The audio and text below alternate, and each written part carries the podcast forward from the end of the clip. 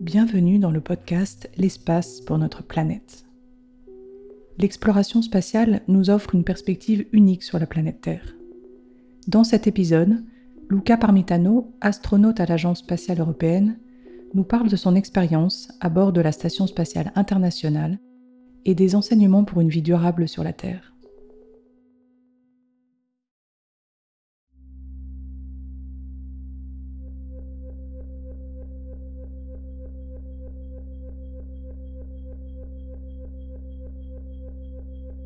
Je m'appelle Luca Parmitano, je suis un astronaute avec l'Agence spatiale européenne. J'ai volé deux fois sur la Station spatiale internationale. La première fois en 2013, à partir de mai jusqu'à novembre, pour 166 jours.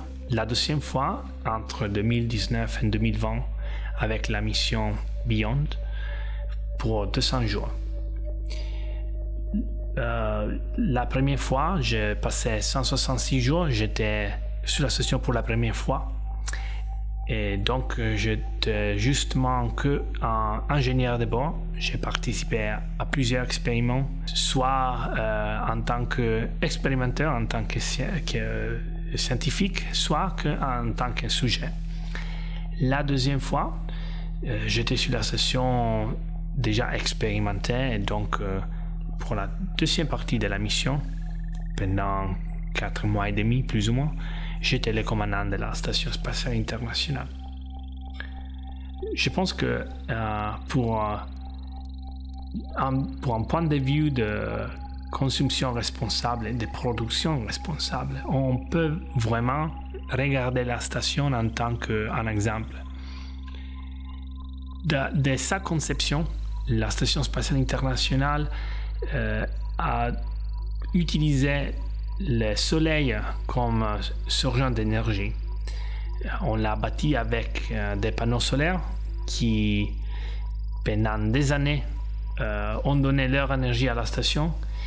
Et en plus des batteries qui euh, utilisaient la, même énergie pendant que la station était, dans l'orbite sans le soleil.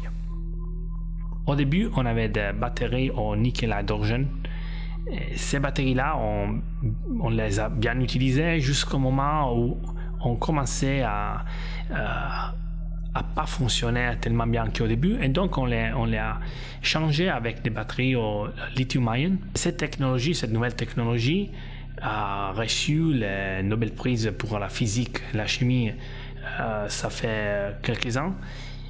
Et on a projeté la spatiale internationale vers le 21e siècle et on continue à utiliser le soleil pour la génération d'énergie. En plus, on a peut-être la, plus grande partie de réutilisation, c'est pour l'atmosphère et pour l'eau. Pour l'atmosphère, en fait, on utilise un système pour euh, récupérer l'air qu'on utilise pour la respiration, pour la pressurisation, euh, en euh, le CO2, la, la nitrite carbonique, on fait ça euh, avec un procédure qu'on appelle en anglais scrubbing. Et ça, c'est important parce que carrément l'atmosphère est euh, importante pour la, pour la vie sur la station. Et euh, de, cette façon, on ne doit pas tous les temps repressuriser la station avec de l'oxygène ou d'autres gaz. Et finalement, pour l'eau, euh, peut-être ça, c'est la technologie la plus importante pour, euh, point de vue de consommation responsable et production parce que on arrive à récupérer entre 92 et 95% de l'eau qu'on utilise. Euh, et maintenant, euh, on est en, train d'expérimenter un système pour récupérer l'eau, même des déchets solides. Euh, ça, c'est beaucoup plus difficile. On a, on a commencé à le faire, mais on, nous pensons que c'est très important parce que on ne s'est pas rendu au concept que quelque chose c'est difficile et donc on a, on a envie de le faire quand même.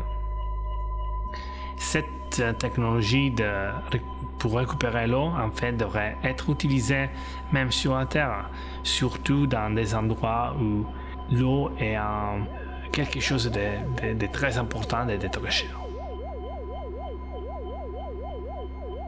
quand on parle d'expériments sur la station qui peuvent être linkés à ceux qu'on fait pour la consommation responsable de la production, euh, tout de suite, je pense d'expériments avec les carburants euh, biologiques qu'on a euh, expérimentés sur la station.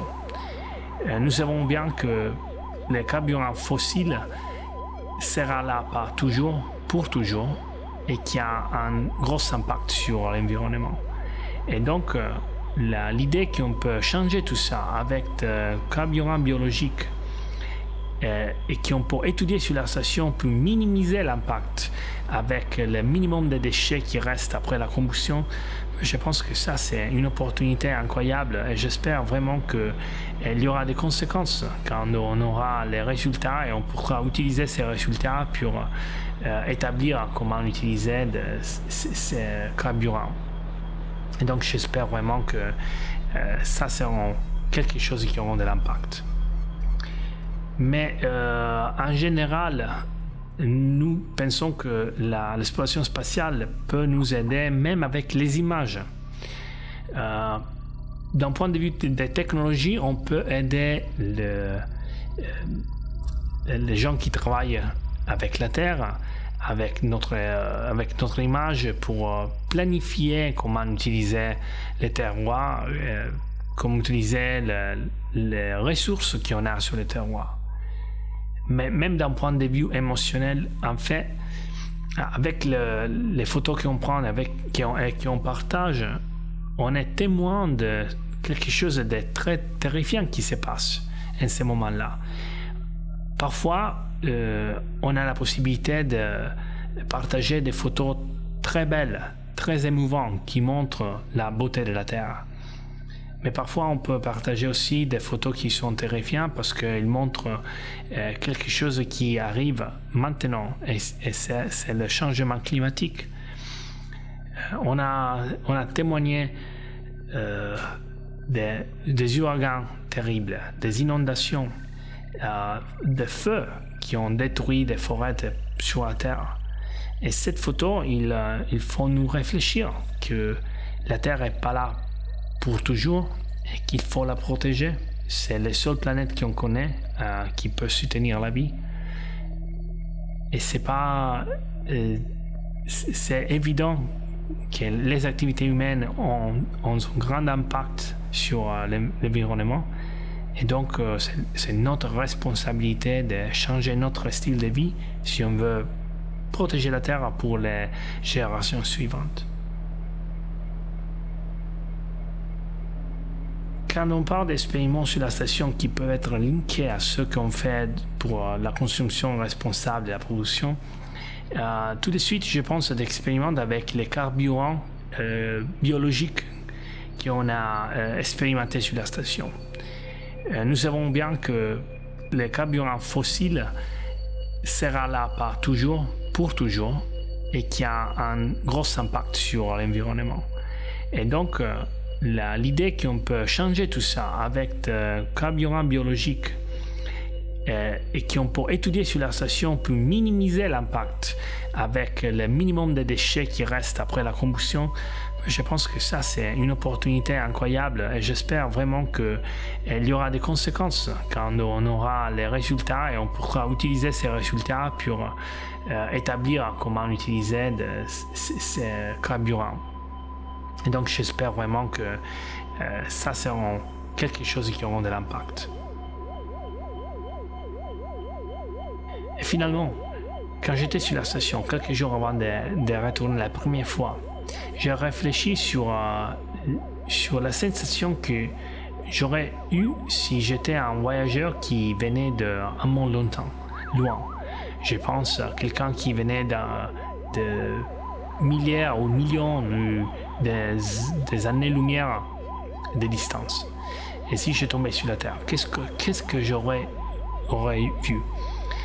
Et je pense que j'aurais bien aimé le, le bleu de notre notre zone de, l'océan, des océans, de, du mer, des lacs, la, les verts de notre prairie, de, euh, les, blancs de la, de la neige.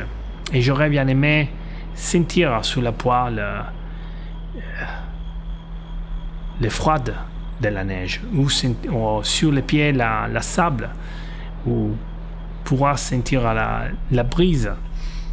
Et donc j'ai pensé que tout ça serait très aimable si on a eu la chance. Mais là, j'avais déjà cette chance parce que ce monde-là, c'est mon monde, c'est mon planète. C'est pour moi, ça c'est la maison. Et donc j'ai beaucoup de chance. Et bien sûr, je voudrais que les, générations futures aient la même chance, pouvoir jouir de tout ça. Et donc j'espère que avec notre contribution, on peut changer la direction où on va, et donner la possibilité au futur d'avoir une terre comme la nôtre.